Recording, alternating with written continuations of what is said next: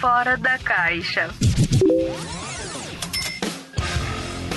Salve, salve investidores! Está começando mais um episódio do Fora da Caixa, o podcast com ideias de investimentos fora do comum no mercado financeiro. Eu sou Eduardo Guimarães, sou sócio responsável pela área de análise de ações da Levante Ideias de Investimento. Como sempre, estou em companhia do grande Bruno Benassi, especialista aqui de ações da casa, e hoje é um prazer receber o Roberto Lee. Ele é o CEO, né, fundador e CEO da Avenue Securities, né, que é uma corretora de valores nos Estados Unidos para clientes brasileiros. Seja muito bem-vindo, Roberto. Obrigado, Eduardo. Todos que nos escutam aqui, obrigado pelo convite. Sempre um prazer estar, tá, tá dividindo um pouquinho da nossa história, escutando um pouquinho de vocês também. E, enfim, bora lá. Bom, para quem não te conhece ainda, então, Roberto, faz uma descrição aí do Roberto, né? Você trabalhou na, fundou a Clear, trabalhou na XP muito tempo com tecnologia, agora fundou a Avenue, você praticamente criando aí corretoras do zero. Então, conta um pouquinho a sua trajetória profissional para o pessoal que está ouvindo tentar não ser muito sem graça aqui, tá? Mas, cara, tenho sempre trabalhei com, com pessoas físicas, né? É, criando ferramentas e infraestruturas para que elas pudessem acessar investimentos. E antes que geralmente elas começam com clientes maiores, institucionais, privates, mas eu criei minha carreira, eu desenvolvi minha carreira fazendo corretora, né? Plataformas digitais para que pessoas físicas é, e sempre perfil varejo, investidores individuais pudessem acessar com qualidade ambientes de investimento. Comecei lá bem no começo da internet mesmo. Então, é, no, Sabe que a primeira ordem a gente mandou para a Bolsa em abril de 99. A internet começou a ficar mais comercial no Brasil de 97 para frente. Né? Em 99 foi quando a Bovespa mandou a primeira ordem eletrônica. Né? Comecei minha carreira mais ou menos por aí. Eu trabalhava no pregão antes, numa, numa corretora é, de um banco espanhol chamado Bilbao Vizcaya. Né? Ele saiu do Brasil, né? vendeu a operação para o Bradesco, mas eu trabalhava na, naquela corretora no back-office. Né? E, pô, meu sonho da minha vida, cara, o sonho da minha vida de criança era trabalhar no pregão. Né? Então, pô, quando eu ganhei meu crachá de operador, não podia estar mais orgulhoso. Só que quando eu entrei no pregão, cara, pensa numa decepção, assim, meu coração partiu pelo meio, assim, odiei aquilo, cara. Achei um, um ambiente é, ruim de negócio, né? Mecânicas velhas, né? É, pouco democrático e assim uma infraestrutura pô, fadada a acabar, assim. Para mim ficou muito claro logo no meu primeiro dia de realizar o sonho. Né? Acabei ficando lá um tempo, depois fui fui morar na Inglaterra e lá eu tive muito contato com uma matéria que foi mudando de nome, né? Que a gente chamava de ergonomia. Esse negócio depois virou usabilidade, né? agora é UX. Então, mas a gente muito pô, como é que as pessoas vão interagir com informações vindo da tela, né? Então, saindo do telefone e começando a trafegar pela, pela sei lá, pela, pelo computador. Né? A internet ainda era um negócio, mesmo, mesmo lá na Inglaterra, de escada, era, era ruim ainda. Mas, enfim, tive muito contato com, com os .com, né? E quando eu voltei, é, fui trabalhar num lugar que chamava Patagon. Talvez uma das primeiras operações que a gente chamou de, de roteamento de roteamento de ordem para a bolsa. Esse termo home broker, e assim, uma curiosidade, o termo home broker é um termo brasileiro, sabia? Não sabia, olha, mais uma história curiosa aí no Fora da Caixa, né? Conta aí essa, a origem, então, do termo. Não, você fala home broker aqui nos Estados Unidos, o cara acha que você é corretor de imóvel, né? o home broker, quem inventou o termo foi o Raimundo Magliano, ele era presidente da Bolsa, nessa, ali no, no, no começo do, dos anos 2000, mas enfim, é, fui trabalhar com home broker aí no Brasil, né? E era muito no comecinho, né? Pra você ter uma ideia, naquela época, as, uma ordem levava até 15 minutos para ser roteada para a bolsa. Até 15 minutos, imagina isso. É, algumas ordens, a gente tinha pregão ainda, então era híbrido, pregão e mercado eletrônico. É, até, desculpa te interromper, Roberto, até um parênteses para quem está ouvindo, né, que antigamente tinha um pregão viva voz, né, então você que era operador devia usar aqueles jalecos lá e ficar gritando lá, e era, era uma doideira antigamente na bolsa, né, na Bovespa tinha o Viva Voz, então é né, primórdios, né? Acho que quem está tá escutando a gente provavelmente não sabia dessa história, né? Bonito de ver, mas na prática é uma porcaria.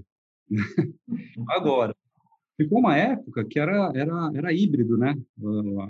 Você tinha negociação tanto no pregão Viva Voz quanto no mercado eletrônico. As ordens maiores iam para o pregão e as ordens menores ficavam no eletrônico. Quantas vezes meu escritório, esse da Patagon, ficava na Faria Lima, com a Rebouças aí em São Paulo. Quantas vezes eu não saí, peguei táxi ou ônibus para chegar no, no pregão e rotear ordens? Para você ter uma ideia de como o mercado evoluiu de lá para cá. Né? Então, e nessa época foi quando eu tive o primeiro contato em, cara, com ferramentas, enfim, como é que você coloca em contato com investimento, e nessa época era bolsa, qual bolsa, né? Quem nunca ouviu falar de investimento? O cara male male sabia de poupança. Então, não foi só, não é, é uma construção só da infraestrutura eletrônica, de back-office, roteamento de ordem e tecnologia, mas toda, todo o ecossistema educacional, né, regulatório também. Então, tudo aquilo foi. Eu passei minha carreira contribuindo, tentando ajudar na construção disso. Então, depois da Pata, quando veio a, 2001, fim das .com, tudo explodiu.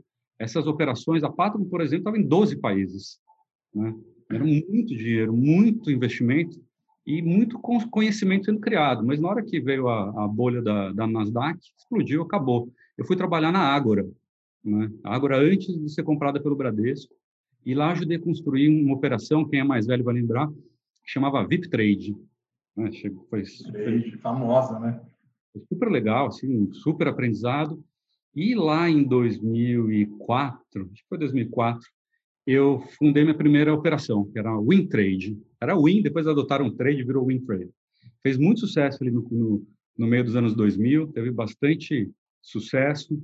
É, e lá a gente aprendeu mais é, a, a, a, ser empresário, né? Então, o que, que, que de fato você precisa para melhorar o acesso? O acesso estava dado, mas a gente viu o acesso não é só preço, né? desculpa, a infraestrutura. Acesso é preço, acesso é conhecimento, acesso é segurança, segurança regulatória também, né?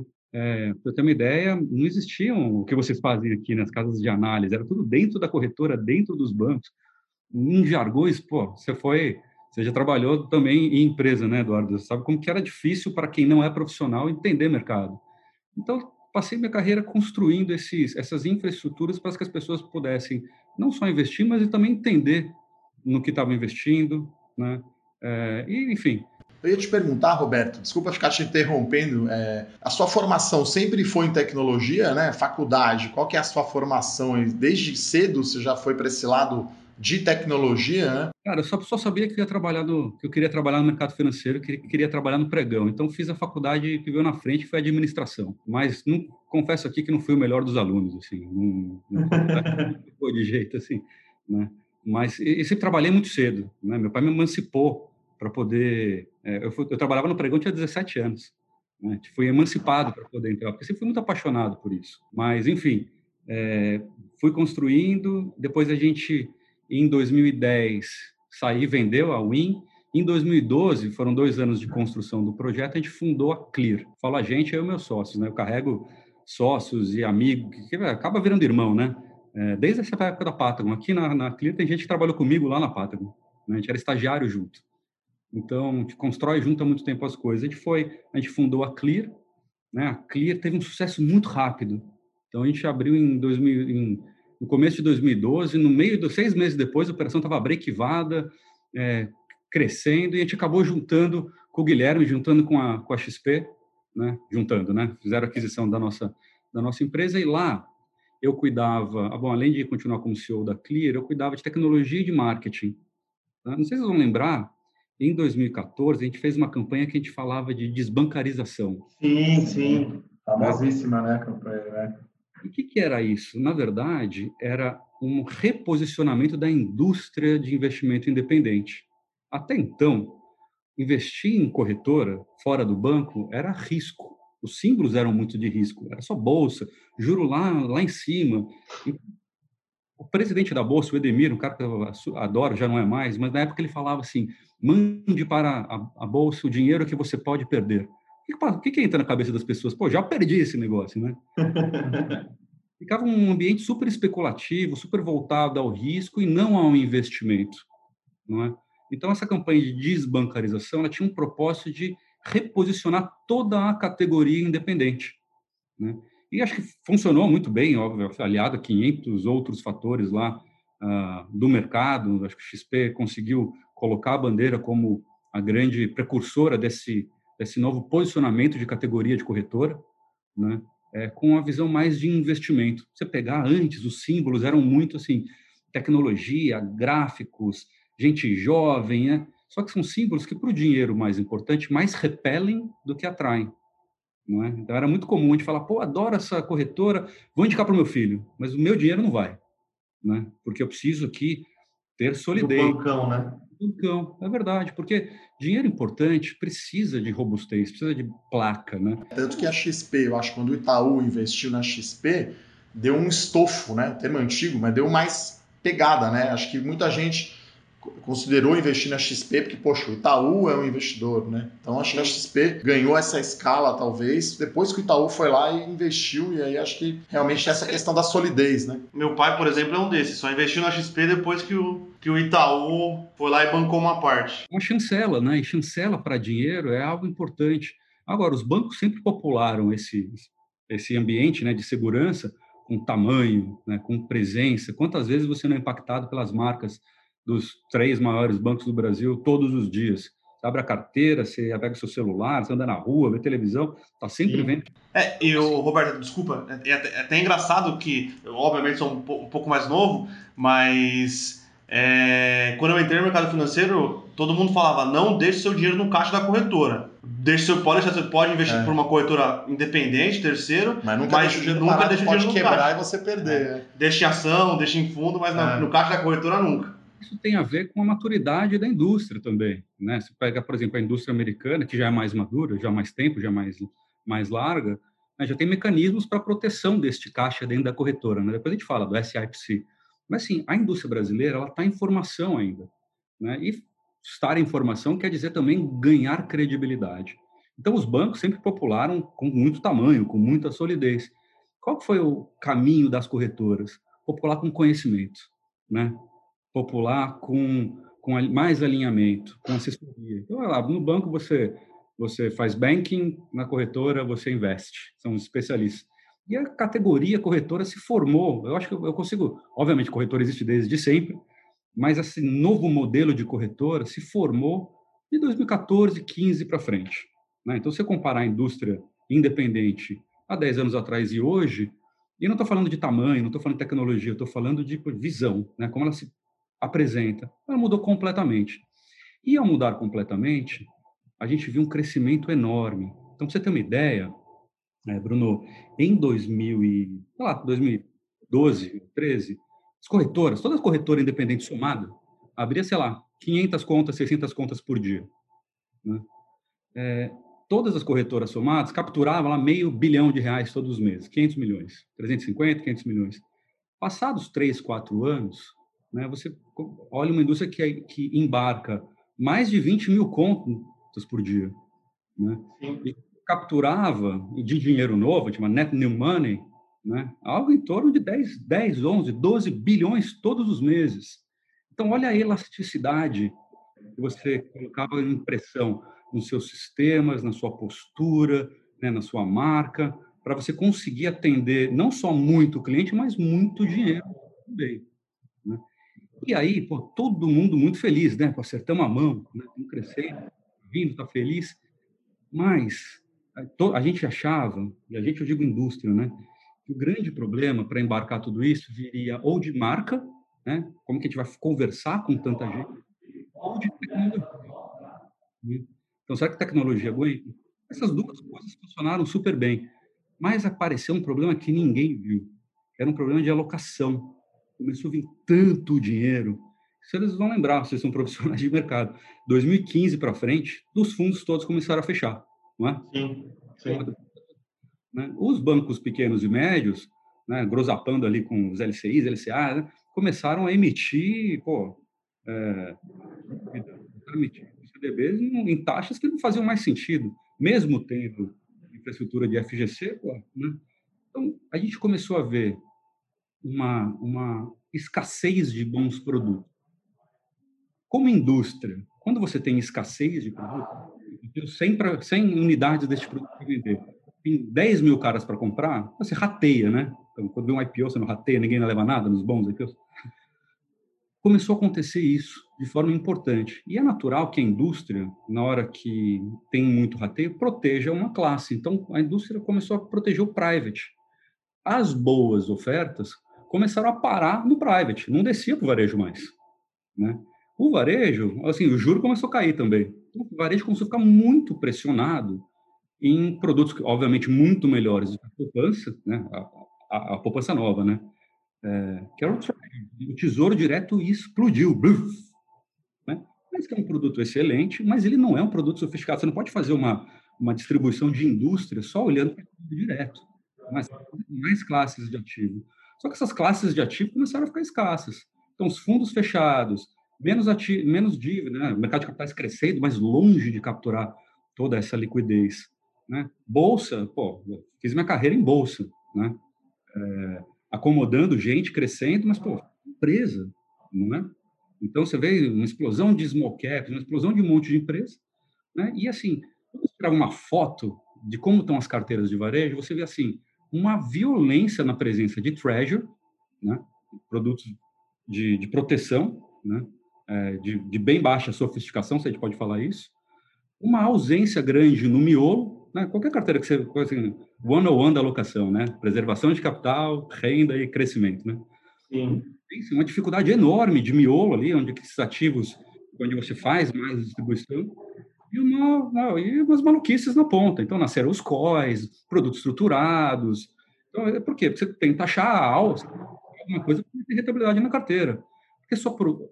Por quê? Porque a gente, como corretora, passou 20 anos dando porrada na poupança porrada, assim, na cara da poupança. E toda vez que a gente batia na poupança, explodia de volta na nossa cara.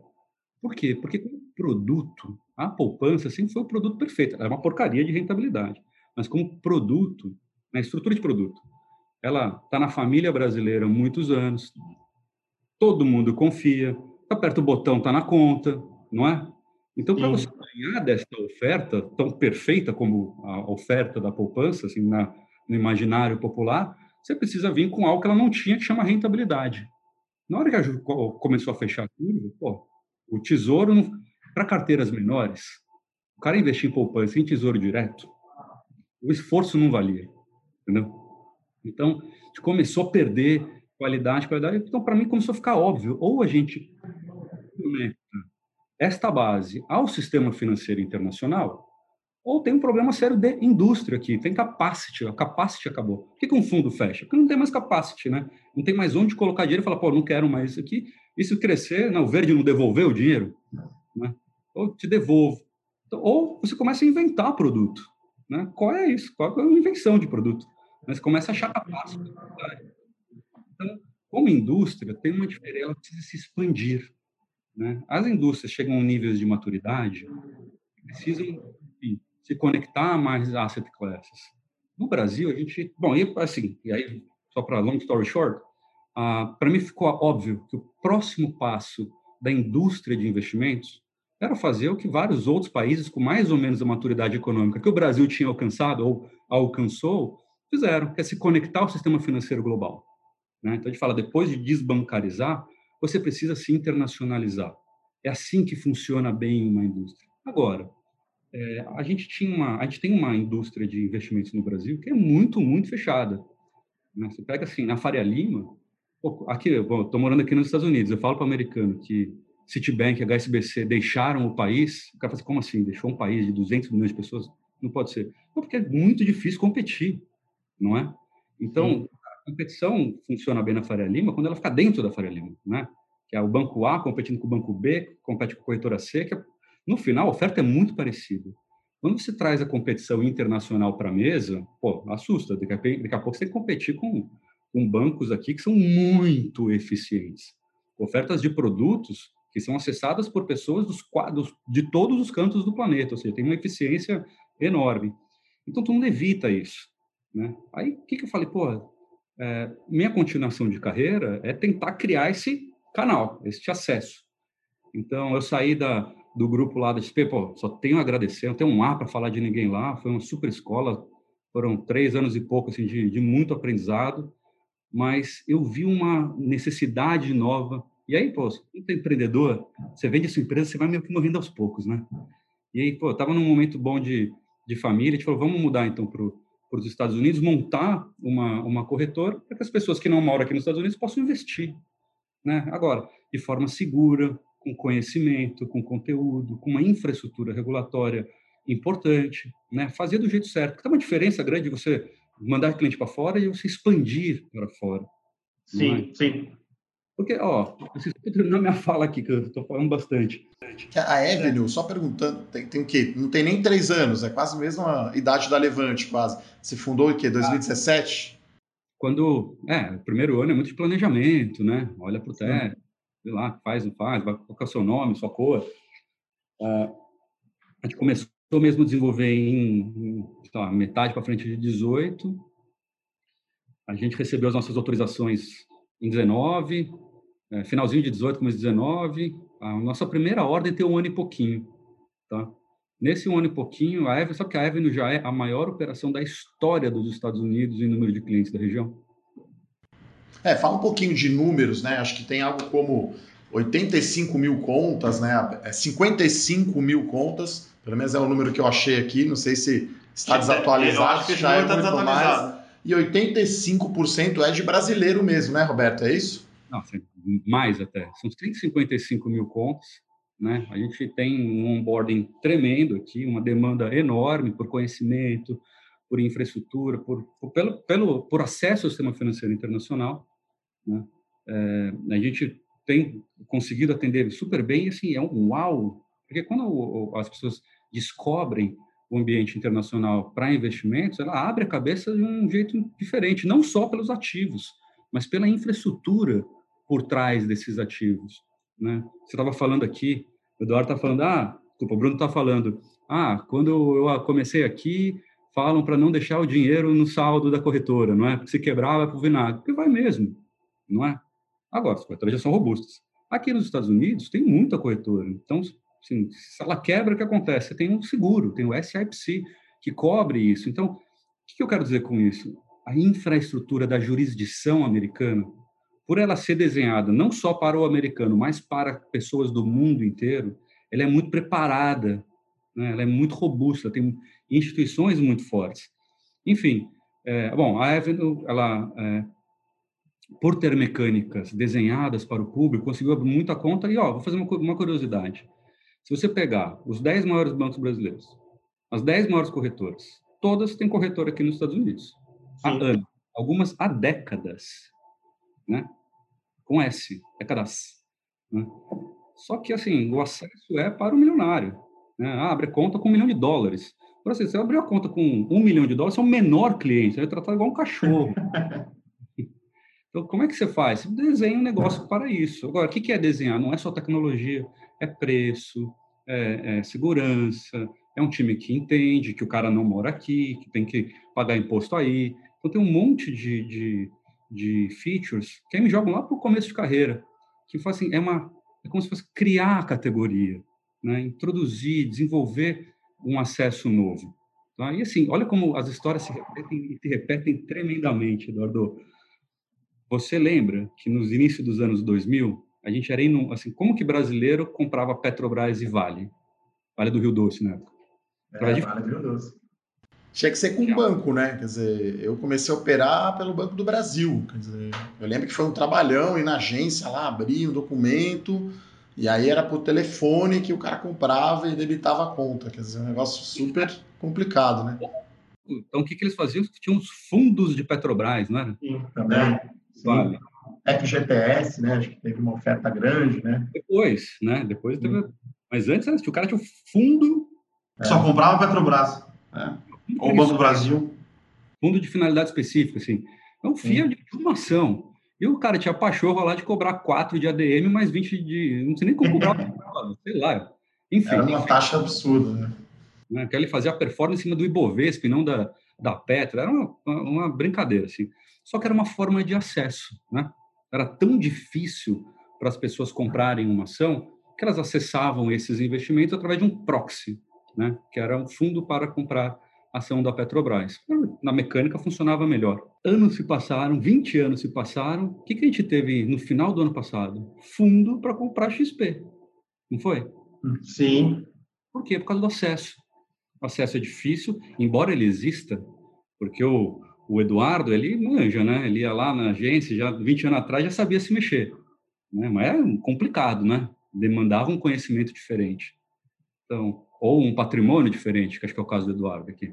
Não, o patrimônio não era tão grande não, até porque né, comecei a minha carreira exatamente no ano 2000, então né, me formei em administração também na GV, comecei a investir já logo no primeiro ano, assim, né, de emprego e tal, mas era realmente complicado, né, e, e o acesso. E na época, até a gente estava lembrando desses dias aqui, final da década de 90, era 500 milhões de reais dia negociado na Bolsa Brasileira. Ou 500 milhões de dólares. 500 milhões de dólares. Né? Era um volume ridículo. Hoje negocia 30 bi de reais, né?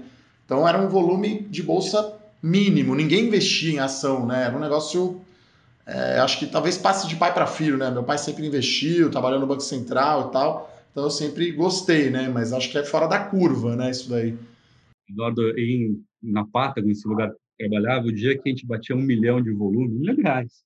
Estourava champanhe, vamos dominar o mundo. Era outro momento, mas era uma delícia. Tô saudades, mas enfim.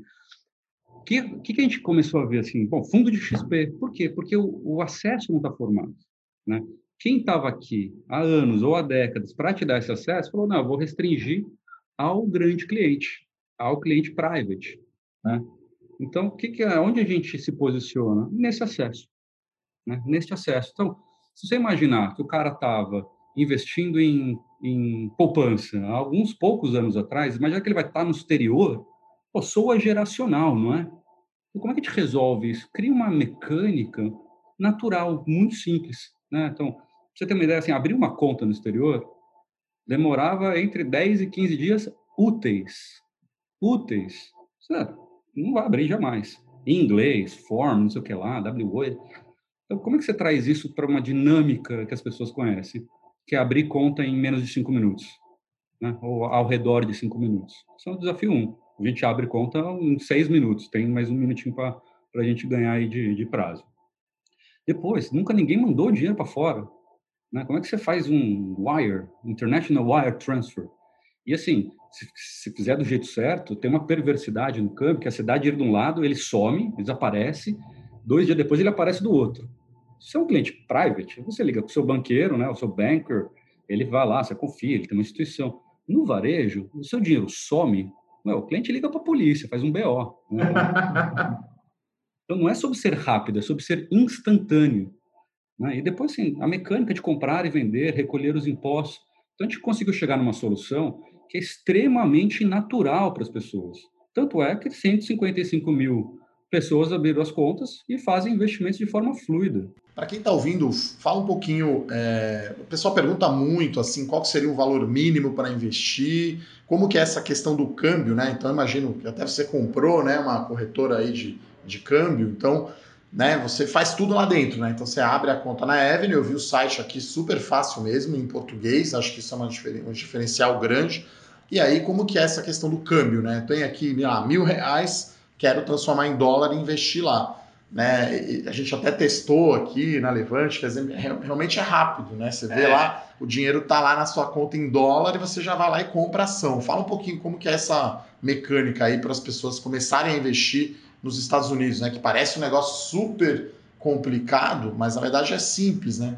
Só, só um parênteses aqui, tá, Roberto? Eu, te, eu abri conta, testei, rápido, cinco minutos, transferência na hora, ordem vai na hora, não, é muito, muito, muito, muito para o usuário, assim, é muito fácil. Bruno, você é um investidor global agora, que tesão. Investe na Nasdaq. Então era sobre isso, entendeu? Só que se isso exigisse uma curva de aprendizado tremendo, pô, que é, e, e, assim, a, a, os bancos com corretoras passaram anos batendo nessa tecla. Pô, investir na corretora é muito difícil. Né? É perigoso, ó, não deixe grana, porque se quebrar você está se dando mal. Então, se assim, a indústria bancária passou anos dizendo que investir em corretora era muito difícil. Na hora que as pessoas se ligaram que era fácil, o que aconteceu? Desbancarizado. História se repete. De novo, a gente tem que superar isso. Né? Então, por que, que onde a indústria bate muito? Ah, investir no exterior é muito difícil, é burocrático, o imposto de renda vai ter que recolher o contador. Não, tudo mentira. Né? Você consegue fazer uma abertura de conta e enviar dinheiro de forma fluida. Por quê? Porque por trás tem uma instituição financeira em dois países fazendo todos os arranjos regulatórios e de infraestrutura para que a sua para que a sua experiência seja muito muito simples ou muito parecida com o que você já aprendeu na vida, não é? Que abrir conta com seus documentos, CPF, RG, comprovante de residência, quer fazer uma TED, apertar um botão trazer para cá e comprar uma ordem de compra de quantidade e preço. Então, só que tem algum, só que ao fazer isso, você usufrui do mercado americano. Então, por exemplo, no mercado americano ele já evoluiu em algumas coisas. Você consegue comprar, cara, você estava falando de mínimos, né? É, não tem mínimo, então a gente consegue transacionar centavos. Pensa que você consegue abrir uma conta, tá? Em poucos minutos, mandar, sei lá, 10 reais 50 reais, 25 reais, fazer um câmbio, né? E comprar um dólar de ação da, da Amazon, que é cotado a 3, a 3 mil dólares, porque a gente fraciona essa operação. Né? Então, assim, essas são as maturidades que encantam ao acessar o, o sistema financeiro americano. E a gente fez esse primeiro passo. Né? Então, hoje, a, a, a, nossa infraestrutura, desculpa, me desviei aqui do câmbio, como é que ela funciona? A gente tem a gente começou como um arranjo de pagamento no Brasil, conectado ao banco Bex. Então, para o cliente, como é que é? Cara, o cara faz uma TED, a gente vai. Igual você faz uma TED para sua corretora, né? Hum, aparece lá em alguns minutos ou segundos, dependendo do, banco que é, na, aqui na Avenue. Tá, então, vou lá, mandei 100 reais, pum, apareceu 500 reais, apareceu aqui 500 reais na Avenue. Aí você vai apertar um botão de câmbio, no mesmo segundo a gente vai transformar os seus reais para dólares. O que, que, que é transformar seus reais para dólares? A gente vai pegar, vai no interbancário, comprar os dólares dos bancos, registrar ele no Banco Central. Com este registro feito, vai tirar o seu dinheiro no Brasil e entregar ele aqui nos Estados Unidos. Toda essa operação que eu falei demora menos de um segundo. Né? E aí, com o seu dinheiro aqui, você pode fazer a aplicação nas empresas que você desejar. E aí vem acompanhado dos serviços de análise, recomendações para quem tem conta aberta. Tá? Agora, tem um negócio que, assim, eu sempre, eu, li um, uma vez um artigo, o Walt Disney escreveu mais ou menos na década de 50, sei lá quando, que ele falava do mágico, cara. O que, que ele fala assim, cara, nos parques, os mágicos geralmente são engenheiros, né? Porque o cara é um cara bitolado, porque a mágica é um processo, só que é um processo trabalhado e super repetido, né? Só que o cara ele tá tão eficiente naquele processo porque ele já fez tantas vezes aquela mecânica, ele manja tanto, e ele inclusive tem contingência para tudo, né? Plano A, plano B, plano C. Então, às vezes tem uma criança aqui debaixo da cadeira olhando a manga dele, então ele sabe como se virar. E ele faz tão bem este processo que para quem está de fora aquilo parece mágica, né? Então, é sobre isso, né? É sobre ter processos muito bem desenhados, né? Para que quem, para que o usuário possa fazer de forma fluida, né? Sem ter que exigir dele um estudo, curva de aprendizado. Mas, enfim, é, a gente começou com uma arranjo de pagamento, a gente comprou recentemente a corretora do banco que fazia essas operações para a gente, ainda o Banco Central precisa aprovar essa transação, a gente comunicou faz algumas semanas. A gente também comprou uma corretora, uma DTVM, né? Uma corretora de uhum. valor, Coin DTVM, das antigas aí, mas uma marca super querida, né? Que, então a gente passa a ser instituição financeira também no Brasil, né? Para a gente poder coletar pertencer ao ambiente regulatório, regulado, né? então supervisionado, e isso dá segurança para a operação. Né? E poder trazer as, as atividades para cá. Então, na hora que a gente compra a corretora de câmbio e a gente passa a ter menos um intermediário nesse ambiente regulado, a gente também tem menos um cara para dividir é, receitas. Então, a gente vai ganhando eficiência, e toda vez que a gente ganha eficiência, seja porque a gente cresceu, seja porque a gente colocou mais veículo para dentro, a gente tenta devolver isso para os nossos clientes. Então, a gente zerou a corretagem pouco tempo atrás, já fez algumas reduções em valores que a gente cobrava dos clientes. Então, hoje, a gente tem caminhado ou para dar mais e mais produto ou para devolver em preço, que é importante para o público. Sim. É o jeito que a gente pensa que o... Falando, falando em preço, quanto que é, assim, no Brasil, câmbio sempre foi muito caro, né?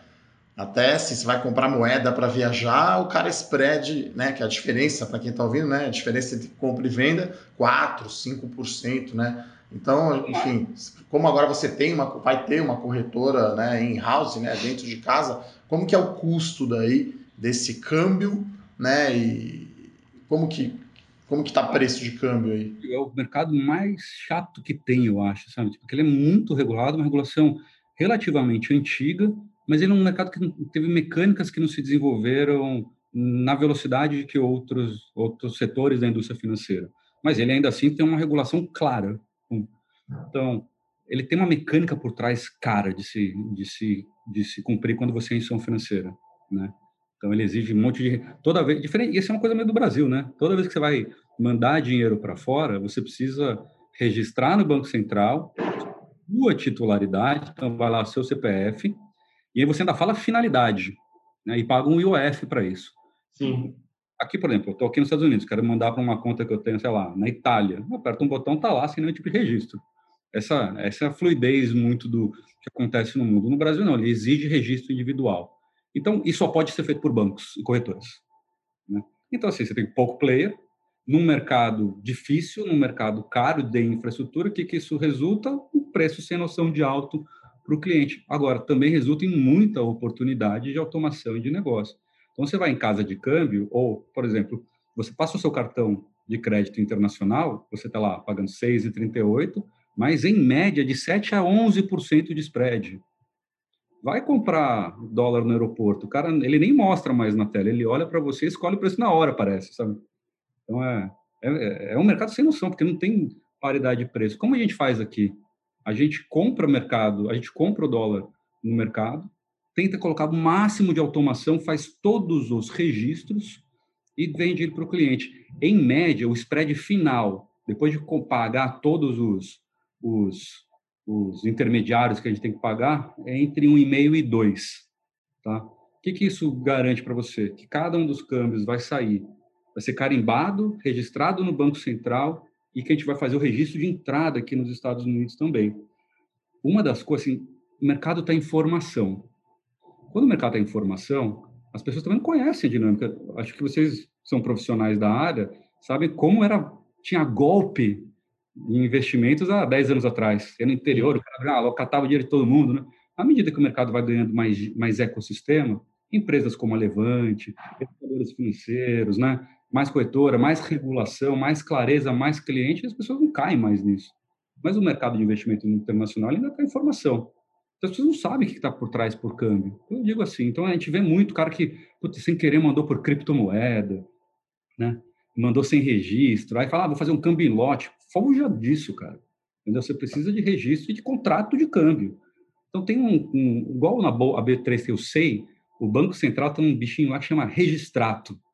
Todas as operações que você faz com missão financeira, abriu uma conta, é, fez um financiamento, fez um câmbio, estão lá registradas no seu nome. Então todo brasileiro deveria ter acesso a isso.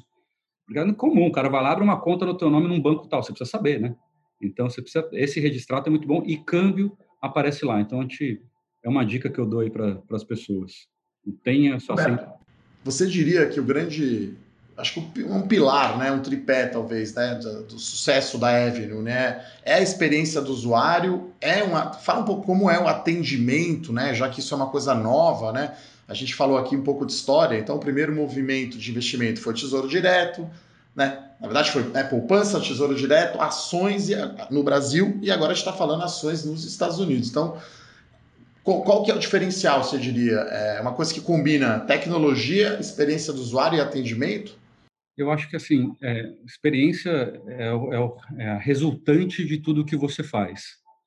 Então, quando a gente fala atendimento em português, não é porque o cara é... A gente tem um time aqui que entende o público. Não é que ele fala português porque ele, sei lá, nasceu em Portugal.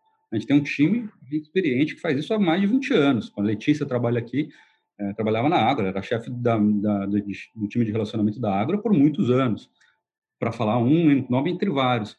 Então, assim, todo o nosso time, no Brasil, para o cara te atender, não tem que ter o PQO, né, ou certificações, aqui também. Tem que ter o Series 7, né, tem que estar abaixo de um broker-dealer. Então, primeiro, uma infraestrutura robusta. Segundo, pessoas preparadas e pessoas preparadas em todas as áreas da empresa, no atendimento, no time de tecnologia, no time de tesouraria. Então, o que, que eu acredito? Né? E assim, é muito jeito que a gente toca a empresa aqui, que o que as pessoas veem da tela para frente é o reflexo de tudo que você faz da tela para trás. Né? Então, essa combinação de experiência e alinhamento entre as áreas dá para os nossos clientes uma experiência pô, muito legal. A gente fica super feliz de, com os feedbacks que a gente recebe. Óbvio que meu, tem muita coisa para fazer. Né? Está muito no começo. Tem muita, tem um monte de produto novo que vai entrar agora. Né? Mas essa primeiro, esse primeiro passo de levar para o público um acesso ao grande sistema financeiro internacional, né?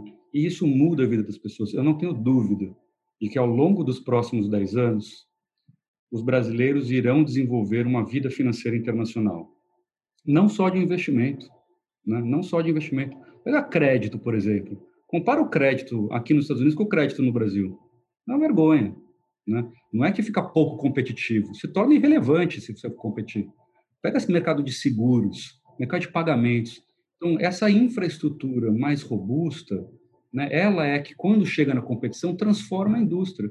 A indústria brasileira precisa de competição. Ponto. Né, que tipo de competição? Competição de mercados maduros. Olha o que aconteceu, sei lá, com a indústria de alimentos no Brasil. Na hora que teve a penetração internacional, olha como ela se desenvolveu. Outras indústrias que ficaram fechadas, sapato. Olha o que aconteceu, acabou. Não é? Isso eu posso fazer paralelo com qualquer coisa, tecnologia. Fez lá a palhaçada de não. Lembra da, uhum. da informática? Acabou com a indústria. Falando em competição, Roberto, qual é a sua visão? Né? A gente está vendo aqui XP e BTG, né? Acho que estão liderando, talvez, o mercado, disputando ali as contas digitais. Fala um pouquinho, né? A gente já falou que é fácil abrir a conta, fechar o câmbio e investir. Fala um pouquinho então dos produtos né, que, que a Avenue oferece, área de análise, carteira recomendada, enfim, e como que você vê esse mercado, né? Que a gente está vendo uma disputa, né? A concorrência é uma coisa boa, né? Para nós como os usuários, né? Mas a concorrência grande aumentando aqui no Brasil, né? De, de corretoras, né? Te dar primeiro minha visão de indústria, tá? Indústria de, de investimentos ou indústria financeira. O que eu vejo é, assim, vou dar duas dimensões. Uma é que com juro mais baixo, assim, com juro dizer, o que, é, o que é uma indústria que trabalha com com juro lá, pá, 15%? É uma indústria onde cabe um monte de ator participando deste, deste movimento de, de, de, de distribuição de investimento. Cabe o emissor, cabe a bolsa, cabe a corretora, cabe o agente autônomo, cabe todo mundo. E no final eu lembro que a turma fala assim, inclusive o cliente. Né? Quando o juro fecha, o pool de receitas, né, as receitas não, não conseguem ser tão divididas. Pô, rende 2% ao ano, como é que você vai dividir com tanta gente. Então, ela vai ter. O que a indústria tem que fazer? Ou ela ganha muita eficiência e se desintermedia em mercados digitais, ou ela joga os clientes por risco. Começa a achar produto arriscado para poder não sair do 2% para ir para o 15% de volta, porque cabe mais gente. Né? Então, pare e observe o que vocês acham que acontece. E aí o segundo que eu vejo assim, de tendência mundial, tá? e o Brasil está participando, a indústria de pagamentos e a indústria de investimentos se juntando. Então, aqui a gente já vê de forma fluida os, sei lá, é, bancos digitais começando a penetrar em, em, ambientes de investimento e as grandes corretoras começando a penetrar nos, nos ambientes de banking. No Brasil, a gente está vendo esses, esses, movimentos recentes. Né? Então, BTG é, soltando o, o seu banco digital, o Modal fez isso, XP soltando seu cartão, aliás, produtos super legais. E do outro lado também a indústria de pagamentos, Nubank, Neon, né, começando um namoro aí importante para mover. E o que, que isso muda? Quando a turma, assim, quando a turma de pagamentos chega, ela chega com uma escala sem tamanho, ela chega com 30 milhões de clientes, né, com muito mais, sei lá, cinco vezes, dez vezes mais clientes que você tem hoje instalado na indústria. Né? Então, as dinâmicas mudam muito. Escreve que, num mercado de juro baixo, ele precisa de mais eficiência. E se ele tem menos receita, menos margem, desculpa, o que, que ele precisa? De escala. Vai ser uma guerra por escala. Todo mundo vai ter que sair correndo atrás de escala e eficiência. Tá? Então, eu vejo muito, muito isso acontecendo. Muito, muito isso acontecendo. Tá? É, é, acho que no final a gente vai ter uma, um desafio que é corretora, olha para a indústria de pagamento, aqui fora também, tá? Não é só aí e fala assim: ah, isso é side business, margem zero. Então ele vai lá e faz o cashback 100% do cartão, né? Já a indústria de pagamentos, fala assim: ah, investimento, isso é margem zero, devolve tudo que ganhar, faz o cashback inteiro. No final você cria uma, uma indústria sem margem, não é? indústria sem margem precisa acessar a linha de receita acessória. Então, escala para isso é, o, é, é, é, é a resposta. Então, enfim, vai ter que ter cliente para valer. Né? Vai ter que ter cliente para valer e ser eficiente. É assim que eu vejo. Aí você falando de produtos aqui da Avenue, né? hoje a gente começou, nosso MVP foi com investimentos. As pessoas abrem a conta e acessam os ambientes de bolsa. Tudo que é negociado em bolsa. Agora a gente começa a colocar fundos, futuros, né? é, mais produtos, investimentos gestão, carteiras administradas, mais produtos de gestão. E a gente entra também nessa, nessa dança das indústrias. Então, muito em breve, a gente deve colocar os nossos produtos de banking no ar. Quer dizer que as pessoas vão ter uma, uma agência e conta aqui, na mesma experiência que faz de, de, de agência e conta, mandar uma TED, aí vão poder fazer aqui também. Esperamos chegar a isso em, em breve.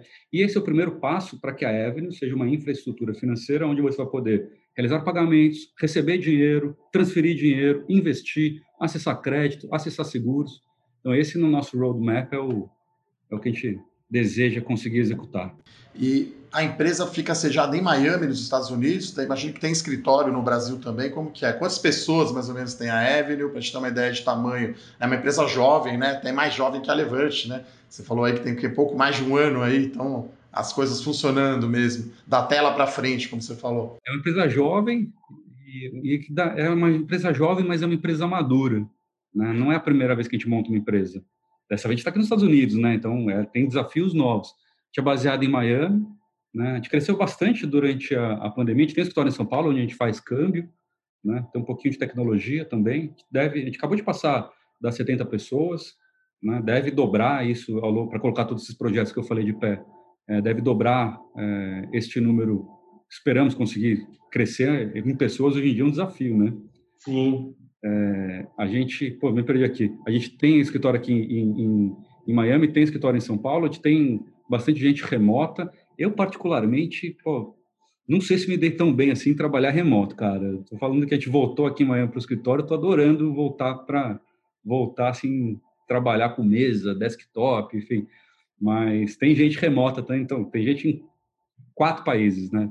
Canadá, tem gente em Portugal, tem no Brasil, tem nos Estados Unidos. É, a gente aqui na Levante, vocês não estão vendo, claro, estou com o Bruno aqui na, no escritório da Levante aqui enfim, acho que para análise é importante, né, os analistas estarem próximos, acompanhar o dia a dia aí do mercado. Então, enfim, tem parte da equipe da Levante Home Office. Acho que é um híbrido, né? Acho que fica indo e vindo, mas a gente que é mais da velha guarda aí no bom sentido, né? Ficar no, no desktop mesmo, com a tela aberta e conversando, né, com os analistas, Sim. né? Ô Roberto, deixa eu tirar uma dúvida com você que já abriu corretor aqui no Brasil e abriu corretor nos Estados Unidos. Como o que é mais difícil? Lidar com o regulador brasileiro, lidar com o regulador americano? E o, o, o, seu, seu, seu problema maior foi entender a estrutura de como funcionava nos Estados Unidos? É, como é que foi essa experiência e qual que, que, que você sentiu de diferença? A infraestrutura financeira, ela é mais ou menos, as regras são mais ou menos iguais em qualquer lugar do mundo, né? Então, para ambiente de investimento, sei lá, em ações, você vai ter um ambiente de negociação, uma bolsa um ambiente de onde você liquida, que são as clearings, e depois você tem um ambiente onde você guarda a ação, que é a custodiante, ou a depositário. Aí aqui, qual é a diferença? Bolsa, ambientes de negociação, aí você tem um monopólio. Né? Uhum. Um ambiente de negociação, enquanto que você tem dezenas de ambientes de negociação. Né? Você tem um ambiente de clima e um ambiente de custódia, que, aliás, pertence à mesma empresa, a B3. A antiga CETIP, né, para quem está ouvindo, né, juntou a BMF com a Bovespa e a CETIP, né? Aí o nome B3, né? E assim, se você voltar 20 anos no tempo, a gente tinha dezenas de bolsas no Brasil, todas se tinha a Bolsa do Rio, tinha a Bolsa de Santos, tinha a Bolsa da Bahia, Bolsa de Sergipe, Bolsa Bahia, Sergipe e Alagoas. Elas tinham se juntado. Enfim, todas viraram uma só, né? É, BMF, Bovespa, tudo isso, depois CETIP, consolidou e você tem um grande monopolista. Aqui nos Estados Unidos, o mercado evoluiu de outra maneira, ele se fragmentou. Então, são várias bolsas, vários ambientes de clearing, né, um, depo, um depósito não centralizado, enfim, você tem um outro jeito de fazer, mas a mecânica é mais ou menos igual, tá? É, vai aí muito em conta a sua experiência em infraestrutura. Acho que o nosso time aqui, mergulho em dizer que ele, ele anda bem nesse assunto. E assim, regulador. Regulador é, assim, eles têm, a gente tem um, eu acho que no Brasil, uma regulação mais, mais ibérica, assim, né? Aqui mais, então, mais ipsis literis, mas que tenham preocupações, por exemplo, no Brasil a preocupação é muito mais em KYC, né, na forma que as ofertas têm que acontecer, na liturgia financeira. Então, não é o que é mais fácil, o que é mais difícil. Eu acho que assim, qual que é o tom de voz ele é um pouco diferente. Né? O regulador aqui é mais bravo, né? ele é mais distante. Né? Ele, tipo, o regulador no Brasil ele, ele sente, ele conversa, ele evolui. Aqui nos Estados Unidos ele é tipo, cara, enquanto você não tiver um trilhão de clientes, eu não vou nem, tipo, não, não... enfim, eu acho que a regulação no Brasil é mais próxima do, do, público, dos intermediários. A regulação aqui nos Estados Unidos é mais distante, mas ela é mais madura. Né? Ela já sabe muito bem o que ela quer, o que ela não quer. Então, não é mais fácil ou mais difícil. Ele é tipo tem tons diferentes, né? tem preocupações diferentes. O cara aqui é muito, muito, muito preocupado com, com suitability, se os produtos que você vende são suitable para os clientes, de verdade, né? se o cliente entende o que está comprando ou não, e sobre é, os, os, mecanismos de prevenção à lavagem de dinheiro. Né? Eu vejo que no Brasil a infraestrutura está mais sobre a boa a, o regulador ele tem um olhar muito claro sobre muito cuidadoso sobre a dinâmica do mercado, que são os atores, eles estão executando o papel que eles que eles são feitos para executar. Né? Então, assim, não é mais difícil ou mais fácil. Aqui nos Estados Unidos é, mais, é uma indústria maior, então você abre mais fácil. Né? A barreira de entrada é muito baixa, são dezenas de milhares de broker-dealers. Né? Óbvio, tem que atender cliente do mundo inteiro. No Brasil, você tem um ambiente de bolsa, um ambiente de liquidação custódia e muito pouca corretora, né? muito pouco intermediário. Então, você já meio que nasce robusto, né? Você já então, o cara já pede um capital regulatório alto. Então, você abrir uma corretora, você já abre lá nas dezenas de milhões. Né? Então, é, é um jeito de trabalhar. Ele não precisa se preocupar tanto com o capital mínimo. Aqui, não. O cara se... Como qualquer um abre, os reguladores ficam muito olhando assim, cara, como é que está cuidando do dinheiro aí? Como é que está? E, e, do preparo das pessoas.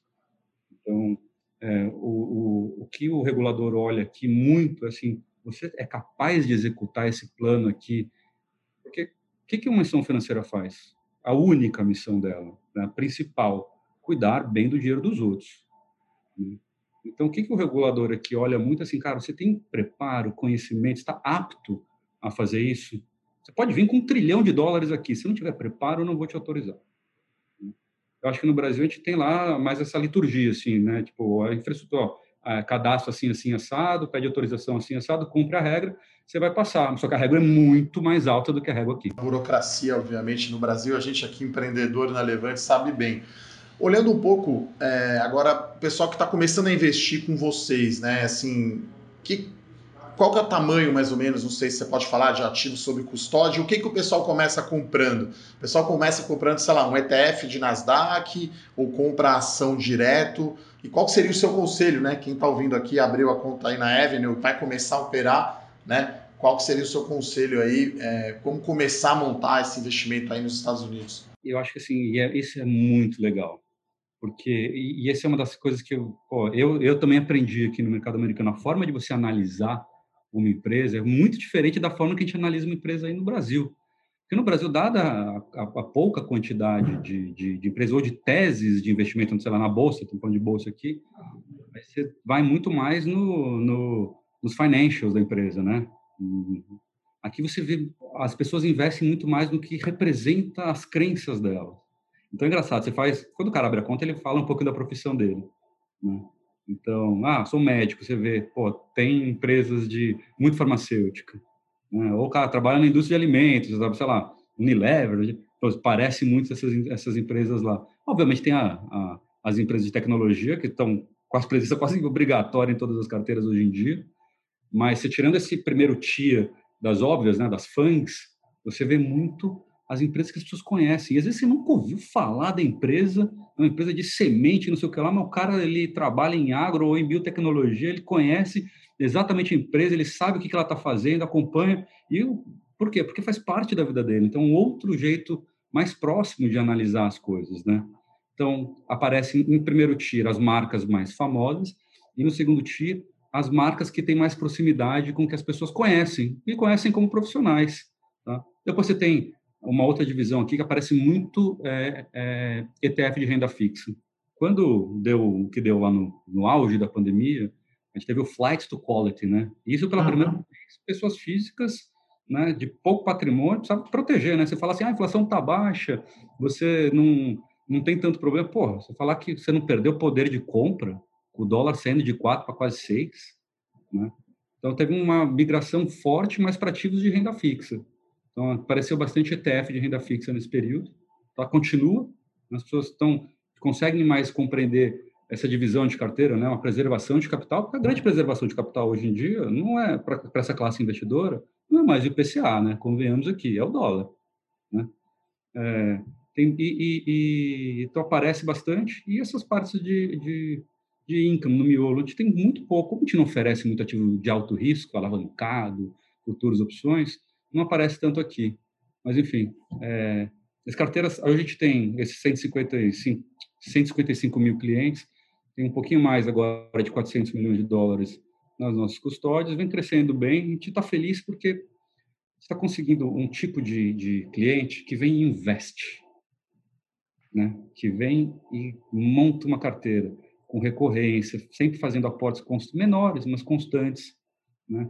E cria um contato, sabe que a, a quantidade, isso é uma coisa que a gente vê, a quantidade de contatos com o nosso site, as pessoas abrem mais vezes as telas de investimento, mas ficam menos tempo na tela. Quer dizer, ela vem, olha, acompanha a posição e vai embora, do jeito que deveria ser, né? Então, um acompanhamento constante, mas sem aquele frenesi de mandar um milhão de ordens toda hora. Bem interessante, bem bacana, né? E aí vocês têm também uma, um, uma carteira recomendada, vamos chamar assim, né? Igual a gente tem aqui na Levante, você tem ali carteira recomendada para as ações americanas? Tem. Então, quem faz é o Will, né? Ela fica restrita a clientes. Então, o que, que a gente faz, assim? A gente gosta de fazer. A gente faz ó, teses de investimento. Às vezes a gente faz, por exemplo, a gente fez uma de teses de investimento em games, que é um mercado, cara, assim, é, eu não sou gamer, cara. Embora tive uma infância muito e uma adolescência muito no game, tipo, depois que nasceram minhas crianças, eu não consegui mais jogar. Minha mulher jogou fora meu PS3. Meu PS3 foi o último. Mas essa indústria de game é um negócio, cara, é impressionante. Você se sente um idiota por, por não participar. Então a gente fez, por exemplo, só para dar um, como a gente faz, um, uma análise sobre este mercado de game. Qual o tamanho da indústria? Eu não sabia, maior que cinema, né? Então, quais são os players, quais são os atores que participam disso? E pós-pandemia agora deve estar crescendo ainda mais, né? Violento, mas assim, aí você vai falar com influencers de game, é uma outra cabeça. Então, pô, como é que essa indústria que gera tanto dinheiro está organizada? Quais são as oportunidades de investimento? Então, a gente fala da tese, o cara abre a conta, aqui dentro a gente fala quais são as empresas que existem, aí os econômicos de cada uma, como que é, e dá, o que, a gente acha que são as empresas legais para você investir. Depois tem um monte de ferramenta que dá preço-alvo, né, faz análise gráfica, enfim, toda aquele essa infraestrutura, né, é, não corretora, mas de de ecossistema que, que roda junto com o investimento. Mas o que a gente gosta de fazer mesmo é estimular a conversa, né? ter mais e mais e mais conversa sobre investimento no, no exterior. E falando aí de tecnologia, né? Você, claro, conhece bastante. Qual que você acha que é o subsetor aí de tecnologia? Games, você já falou, que sai melhor aí pós-pandemia, né? Porque aqui no Brasil a gente tem pouca opção, então aqui varejo eletrônico é é percebido como tecnologia quando às vezes não tem tanta tecnologia assim, né? Magalu tem loja física, Via Varejo tem Casas Bahia. Então qual que você acha que é o subsetor aí de tecnologia que sai, além de games, né? Que sai bem aí da pós-pandemia? Eu acho que, bom, é óbvio que eu vou falar, digitaliza, acelerou todos os movimentos, inclusive a digitalização, incluindo aqueles que nunca, nunca pensaram em digitalizar-se, né? Então, para mim, o que eu vejo é as empresas de infraestrutura né, estão andando muito, muito, muito, muito. Agora, o que a gente começou a chamar de tecnologia nem sempre é tecnologia, né? Você falar que é Amazon, são empresas de tecnologia, é mesmo, não é? Então, DocuSign, sei lá, 300 de não sei quanto foi, subiu muito. É uma empresa de tecnologia, né? Enfim, às vezes eu escuto aqui, ah, Avenue é uma empresa de tecnologia. Não, a gente não é, né? a gente é uma menção franceira. O dia que a gente achar que a gente é uma empresa de tecnologia, a gente esqueceu tudo. Né?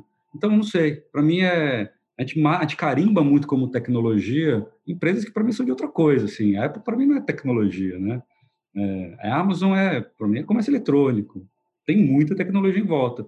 Bom, especificamente, tech, cyber, eu acho que vai voar, porque vai precisar cada vez mais. Cyber vai voar. Né?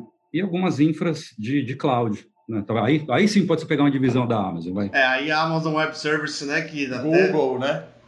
É, é, é, o conteúdo na nuvem, né? Então você está ouvindo o nosso podcast aqui, você baixou aí no Spotify, no Deezer, né? Então tá lá, né? Numa nuvem você baixa aí, você pode ouvir o seu podcast aí.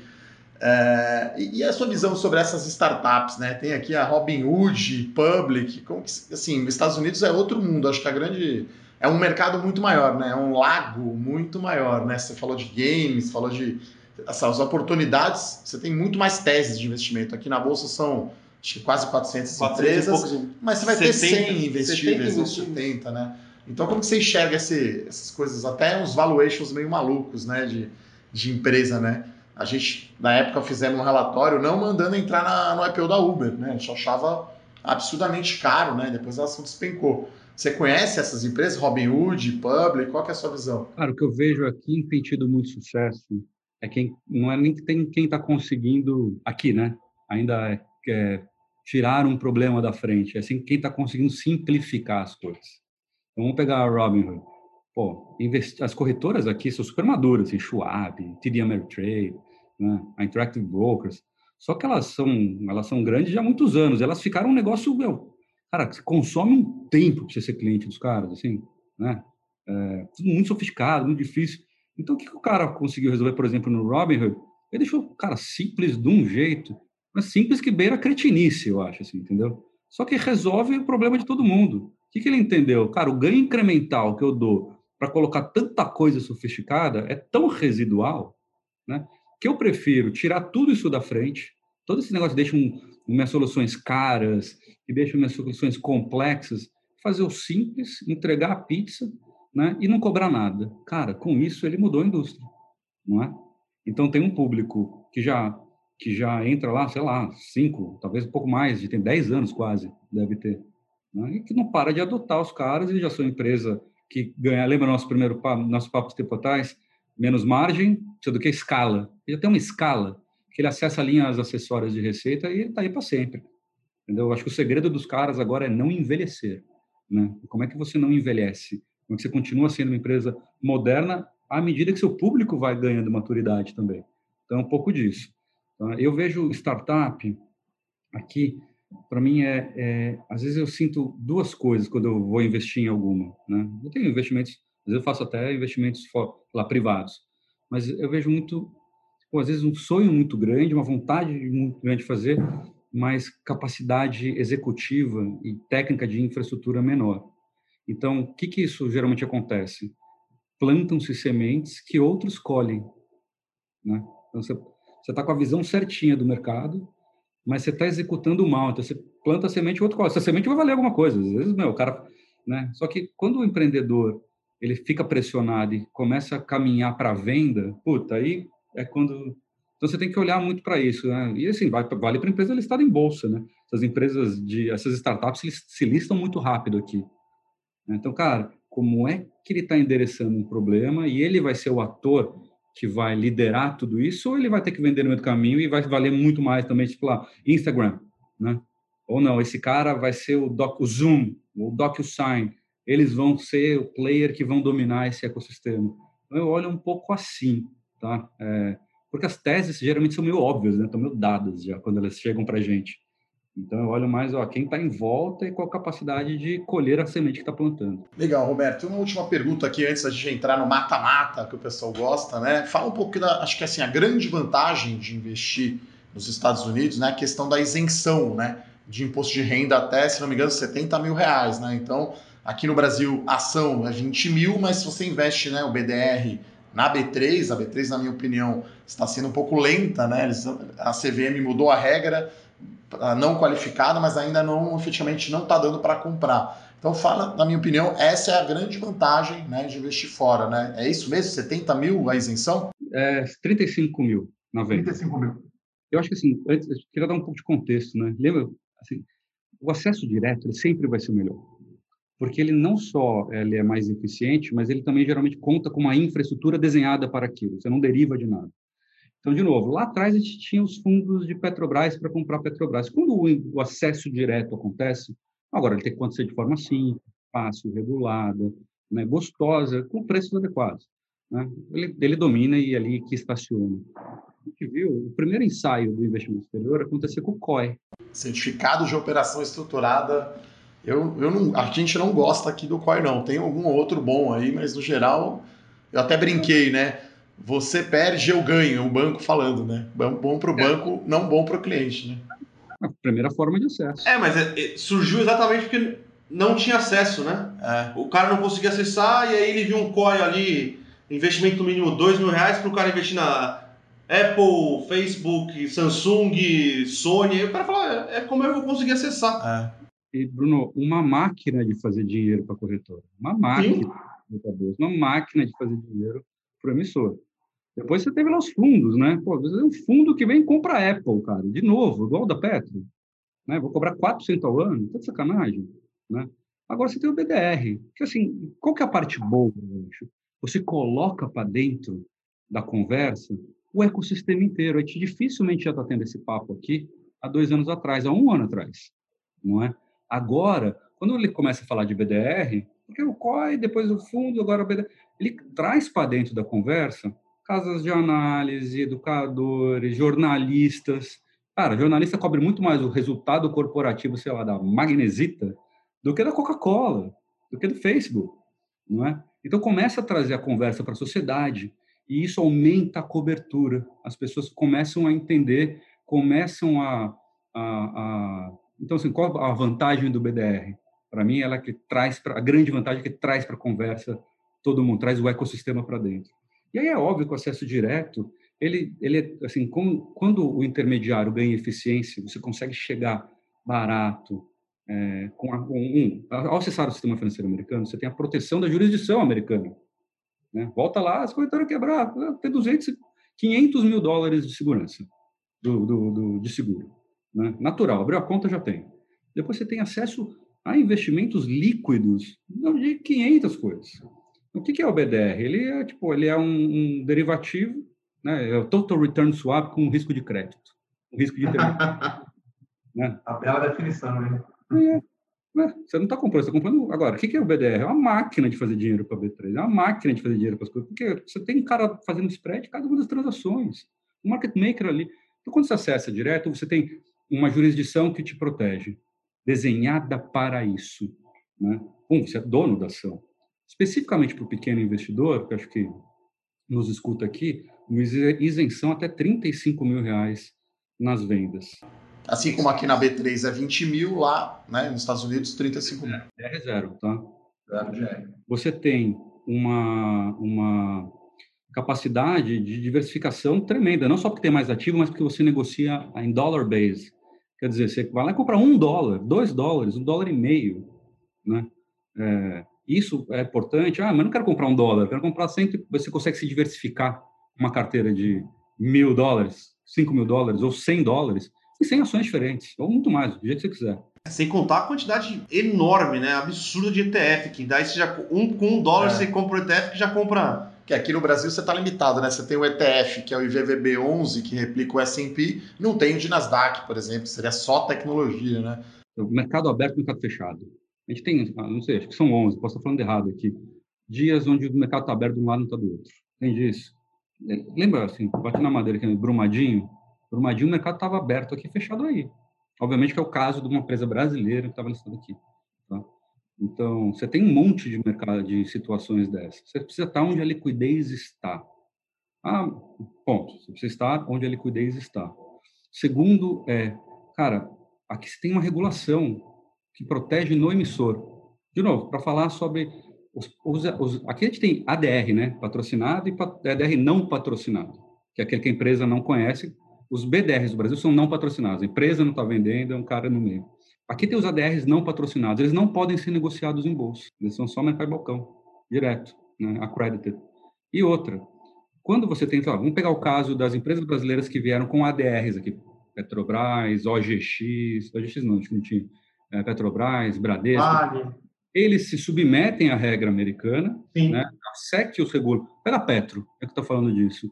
A Petro não teve o papelão lá do Petrolão, que envergonhou todos nós brasileiros? Regulador aqui fez acordo com a Petro, acho que 9 bi de dólar. É, uma class action, que se chama, né? Foi um acordo gigante. Voltou para o bolso de quem investia. Então, o regulador aqui atua. Ele foi lá e falou assim, Petro, fez bobeira? Aqui, né, terminou em acordo, voltou para os caras que processaram. Está no bolso dos investidores. Então, você tem... O que acontece, por exemplo, OGX, regulador aí, foi lá e, pô, multou o Ike, não foi? Multou, sei lá, não sei se foi o Ike ou a empresa, IRB, sei lá, todos os casos que a gente teve. Quando isso acontece com uma, lá, uma Tesla, né, o cara não cumpre alguma coisa, como que chega? Entendeu? Você não tem esse enforcement. Então, assim, todos os caminhos jogam para investimento direto. Tem uma grande diferença entre a gente exportar mercado e a gente expandir o mercado. Interessante essa colocação. Eu ia te perguntar, né? Aqui a gente tem 3 milhões hoje de investidores na Bolsa, né? Ou 3 milhões de contas. A gente acha que pode chegar ano que vem, talvez final do ano, 5 milhões. É o tal do equitization, né? A taxa de juros é muito baixa no Brasil. Vocês têm aí 155 mil contas. Qual que você acha que é esse tamanho de mercado aí de investidor lá fora, né? Porque eu costumo dizer que é a segunda derivada, né? Hoje a gente tem um trilhão na poupança e tem 500 bilhões de reais em fundo de ação, né? A poupança é o dobro do que tem em ação, dá menos de 9% do total. Diversificação a gente é excelente, praticamente todas as carteiras nossas aqui a gente tem ação americana. É, é, não temos né, uma carteira recomendada ainda no exterior, mas talvez teremos em breve. Então, qual é a sua visão assim de tamanho de mercado e como que a Avenue vai se inserir nesse mercado? Você tem 1%, 1,5%, 2% dos ativos de renda variável no mundo aí. Isso quer dizer muito de como, na hora que ficar maduro, essa diversificação vai acontecer. Não é? E é normal, cara. Pensa o seguinte, Israel é igual. Né? País rico pra caramba e que tem um mercado desse tamanho. Né? Então, que a, a população tem que se tem que espalhar a sua riqueza pelo mundo. Positivo ou negativo para o país? Positivo demais, não é? Né? A população está assim, tá diversificada pelo mundo, vai ganhando riqueza à medida que o mundo cresce, não é? Então, eu acho que assim, à medida que vai ganhando maturidade, é, empresas como, como a Levante vão dando mais cobertura, quando nascer a carteira recomendada, vai ter tanta coisa, né? E aí, com esse mercado maduro, eu acho que ele vai meio que refletir esse quanto, quanto dos ativos estão no Brasil? 1%, 2%, 3%? É isso que vai ter aí, né? Então, para mim, é, e assim, o Brasil é que engana a gente porque a gente tem uma geografia continental muito grande, é muita gente, 200 e cacetada milhões de pessoas, muita riqueza, muita liquidez, só que é um mercado pequeno, né? Um e meio, dois. Então, vai ter que espalhar. E assim, torcemos para que cresça também, seja de um vá para cinco, de um vá para seis, né?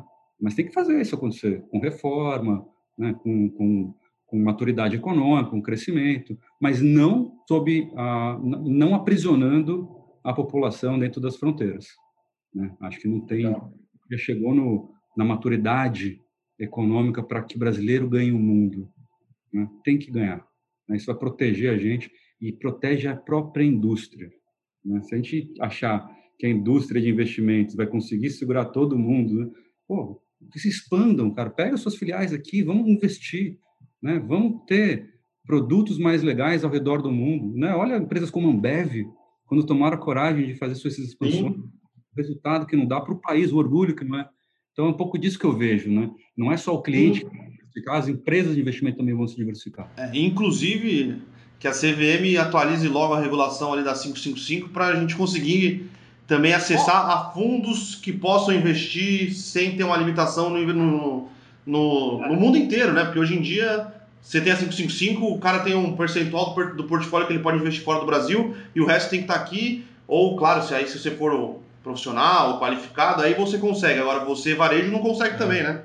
Cria doida, né? Então, você pode comprar um, um, BDR, mas um fundo que investe em Apple, que for, não, ele é obrigado a comprar na B3 né, para poder se distribuir. Então, assim, é uma simetria, mas dá para resolver, né? É, acho que o Brasil sempre fica um pouco atrasado aí em relação aos Estados Unidos, mas acho que está melhorando rapidamente essas coisas. Acho que a quantidade de produtos que o investidor hoje aqui pode investir, comparado a três anos atrás, é, é absurdo. Bom, muito papo bom passa rápido, né, Roberto? A gente vai entrar agora no, no bloco aqui, no mata-mata. Mata-mata que a gente sempre faz um disclaimer, né, que não é recomendação, né, é só opinião pessoal aí do Roberto sobre aqui os pares aqui de empresas que a gente vai falar. Então, começando, essa, acho que essa eu já, já sei já qual tá vai ser a resposta, tá né? Já, Se ele prefere, obviamente, BDR na B3 ou ações na Bolsa dos Estados Unidos. Essa, é, essa é fácil, né? Ações na Bolsa Americana. Nas bolsas americanas.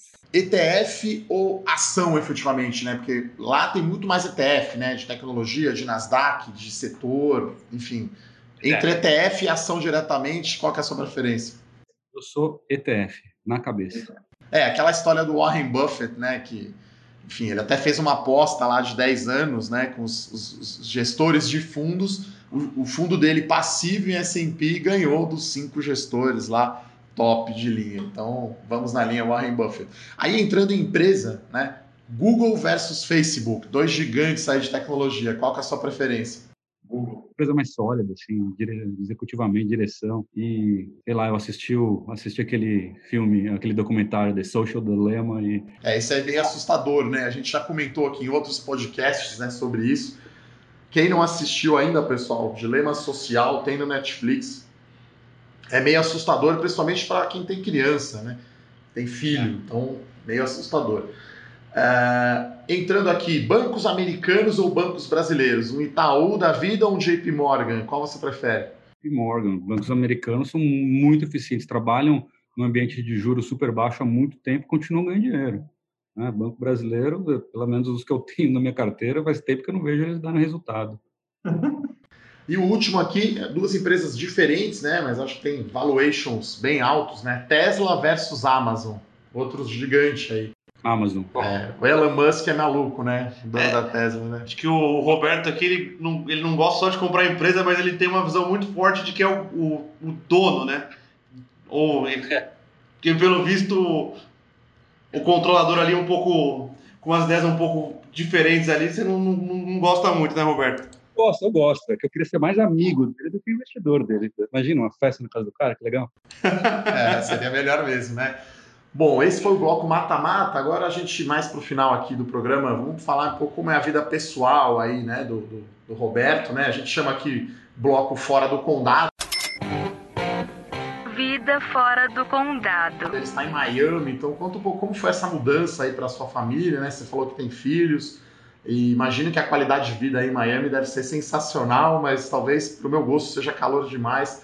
Conta um pouquinho como foi essa mudança aí de para Miami e essa questão também um pouco de home office, como que está aí o pós-pandemia aí nos Estados Unidos? Para mim, assim, aconteceu né, o projeto da Evan, uma evolução natural da carreira. Né? O mercado pediu, mas tem sido um presente da vida para mim, para minha família, para profissionalmente, aprender, voltar para a garagem, muito legal, né? Aprender de novo, voltar, me certificar, tirar prova, você vai aprendendo. Então, muito legal para a família, maravilhoso. As crianças se adaptaram, minha esposa também. Então, sinto muita falta do Brasil. Nessa pandemia não voltei nenhuma vez. Né? Saudades dos amigos, da família. Mas esse negócio de Zoom, legal, mas não é para mim. Então, eu acho que trabalhando em casa, a gente desequilibrou um pouco, ficou muito mais trabalho, menos família. Agora volta a equilibrar mais. Mas, enfim, é, tem sido um presente da vida esse, esse, essa, esse momento da Avenue. Está super feliz. Espero que dure mais 10 anos, assim, no mínimo. E o que, que, você recomenda aí de livro ou série aí que você assistiu recentemente? Já falou do, do Dilema Social, né? O Social, Social Dilema. O que, que você recomenda aí de livro aí para nossa biblioteca fora da caixa? O que eu vou recomendar, vou ser conflitado, mas a Evelyn soltou um documentário chama Brasil Global. Está no nosso ah, Assiste, cara aquilo representa muito o que a gente acredita, né? Nossa visão de mundo e o que, que a internacionalização pode representar para o nosso país, para nossa indústria, para os brasileiros. Então, essa é uma dica que é, a gente fez com muito carinho, acho que tudo está super legal.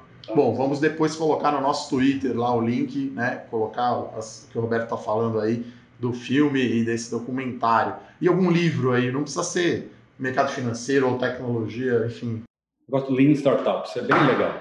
Startups magras, né? Ou eficientes, né? Acho que Lean seria magro, é, né? Seria eu vou, leve. Eu vou aproveitar que o Roberto falou do sistema americano, eu vou indicar um livro aqui que chama Flash Boys, do Michael Lewis. Do Michael Lewis. Um belo de um livro, você entende como é que funciona, ou você começa a entender um pouco de como funciona, porque tem várias bolsas nos Estados Unidos, porque o, o, eu esqueci o nome do personagem, personagem não, né? Do, de quem ele escreve o livro baseado, porque ele criou uma bolsa específica com do jeito que ele quis criar. É um, é um livro muito bom. Até porque o Michael Lewis, né? O cara só escreve Big livrão, Short, né? Mentiroso Muito do legal. poker, né? O Boomerang também é muito o bom. de O beisebol. Moneyball, o homem que Moneyball. mudou o jogo, tem até filme, né, com, com o Brad Pitt. E, Roberto, chegando agora no último bloco, a gente tem aí um call fora da caixa. Fora da caixa. Então, o que, que você tem aí de ideia, de diferente aí para falar para o pessoal que está ouvindo a gente aí nesse bom bate-papo até o final agora? Inicie sua vida financeira internacional, cara. Você passa a ter acesso a tanta coisa legal, né? Coisas que você nem imaginou que ia ter, você passa a ter acesso. Então, experimenta abrir uma conta fora, né? Experimenta, ah, sei lá, ter um cartão de crédito americano, um, meu, ver como é que funciona. Então, expande a tua vida de um jeito. Para mim, foi uma descoberta, né? Mesmo morando aqui, demorei para para trazer minha vida para cá. Então, começar a dar um passo para uma vida financeira internacional faz todo sentido, cara. Essa é a minha dica fora da caixa. Poxa, muito bom. Gostaria de agradecer aqui o, o Roberto, né? Tá lá em Miami gravando com a gente aqui pro podcast Fora da Caixa. É, eu deixo assim no final aqui a mensagem sempre que a gente fala na Levante de educação financeira, democratizar investimento. Então, acho que a Avenue é, um- é bem democrática, porque você vê que é fácil abrir a conta, você é transparente, tá lá o câmbio, então. E diversificação é o Sim, último almoço sim. de graça, né, Bruno? Acho que essa é a mensagem final que a gente deixa, né? É isso, exatamente. Pô, gente, queria agradecer muito a- a- o convite aqui. Quando tiver outro, só me chamar. Pode chamar qualquer hora que eu tô, tô dentro sempre. Beleza, Roberto. Beleza, Roberto. Muito obrigado aí pelo papo, pessoal. Se você gostou desse episódio, compartilha com aquele seu amigo, aquela pessoa que não abriu conta ainda fora, não investe em ação americana, manda para ele. Vamos né, chegar o conteúdo em mais gente. Essa é a nossa ideia aqui na Levante. Obrigado, Bruno. Obrigado, Roberto. Esse é o podcast Fora da Caixa. Até a próxima, pessoal. Obrigado. Obrigado. Fora da caixa.